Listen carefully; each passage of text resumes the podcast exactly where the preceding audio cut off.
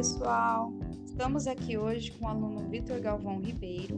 O aluno Vitor é aluno do sétimo ano A da escola Henrique Cirilo Correia. Nós estamos trabalhando com o projeto do Meeting Científico. O nosso projeto se chama As Problemáticas no Aprendizado da Língua Inglesa, as maiores dificuldades encontradas pelos alunos no aprendizado da língua. E hoje eu vou aqui fazer uma entrevista com o Vitor sobre algumas problemáticas da língua inglesa. Boa tarde, Vitor, tudo bom? Boa tarde, professora, tudo bem? Bom, Vitor. Vitor, então, estamos aqui pelo, pelo projeto né, do Meeting eu quero fazer algumas perguntas para você sobre essas problemáticas, né? Porque aprender uma segunda língua às vezes pode ser um pouco complicado. A gente sempre fala que a gente tem que treinar bastante, né? Então eu quero fazer algumas perguntas para você. A primeira é: qual que é a sua maior dificuldade na aprendizagem da língua inglesa? O que você acha mais difícil na hora de aprender a língua? Bom, no início que foi é, como eu chupava dedo, é, foi um, Hoje em dia eu tenho a língua presa, que afastou muito só da minha boca e minha língua é, não sai as palavras direito. E foi também isso que me prejudicou no som do TH nas palavras. Então essa foi a sua maior muito. Porque você tinha a língua presa e conseguia falar algumas, algumas é, palavras na língua inglesa, né, Vitor? Mas é normal Sim. até a gente vem som de R, às vezes a gente acha um som do L. Então, nessas coisas a gente tem que trabalhar um pouquinho mais em cima, né? Quando a gente tem essas dificuldades. Vitor, segunda perguntinha aqui. Qual que é o conteúdo que você acha ou achou mais difícil para aprender enquanto você está aprendendo a língua inglesa? Foi o past simple. Passado simples. Tem os verbos regulares. Sim, os verbos regulares, regulares, era muita regra. Realmente, Vitor, o Simple Past, costumam falar que ele é um conteúdo mais extenso, né? Porque ele tem as regrinhas, igual você mesmo citou, é, verbos regulares, irregulares, tem o did, tem o, essa parte que a gente coloca ali também no passado.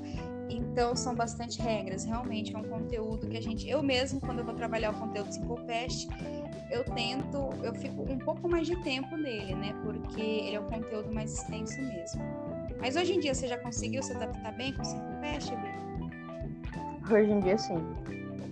Depois estudar bastante, ler. Uhum. É que a gente sempre fala, né, Vitor? Quanto mais a gente. O aprendizado do inglês é uma constante, né? É uma diária de qualquer língua que você vai aprender. Quanto mais você vai, você entra de cabeça, você vai estudando. A gente fala que é um dia por vez também, né?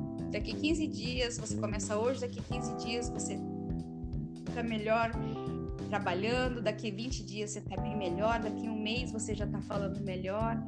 Vitor, vamos lá. Conte pra gente alguma experiência boa ou ruim que você já teve no aprendizado da língua. Bom, uma vez quando eu fui viajar, é, o, um dos nossos voos foi em Brasília. Aí era noite o voo. E eu não tinha jantado, então eu tava com fome. E eu, nós paramos na lanchonete para pedir alguma coisa para comer. E a, a menina que trabalhava na lanchonete, ela não falava português muito bem, muito legal.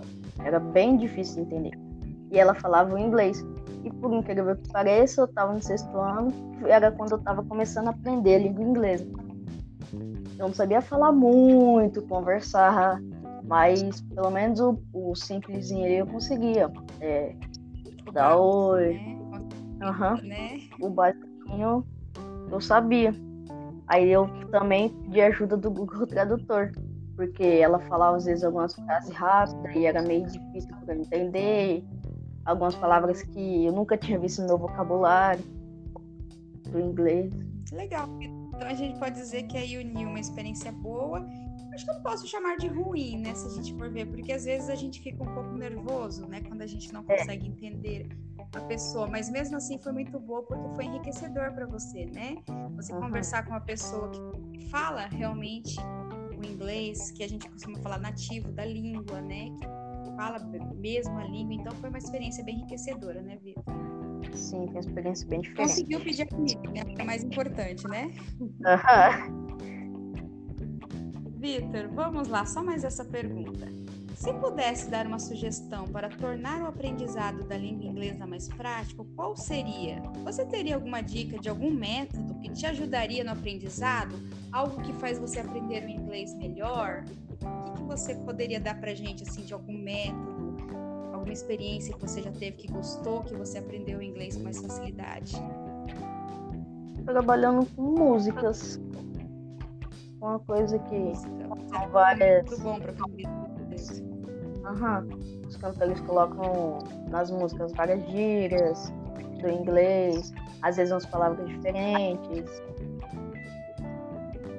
Fantástico, Vitor, porque eu gosto bastante de trabalhar com música. Tá? Inclusive, se Deus quiser, a gente tiver a oportunidade ano que vem, você vai ver que eu trabalho bastante com música. Por quê?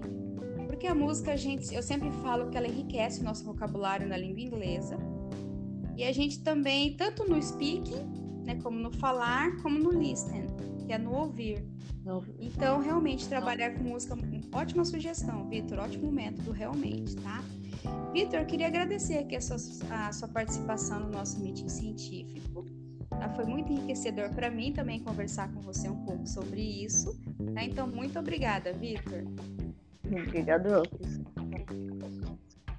Ok, Vitor, tchau. Boa tarde. Até mais, boa tarde para a senhora também.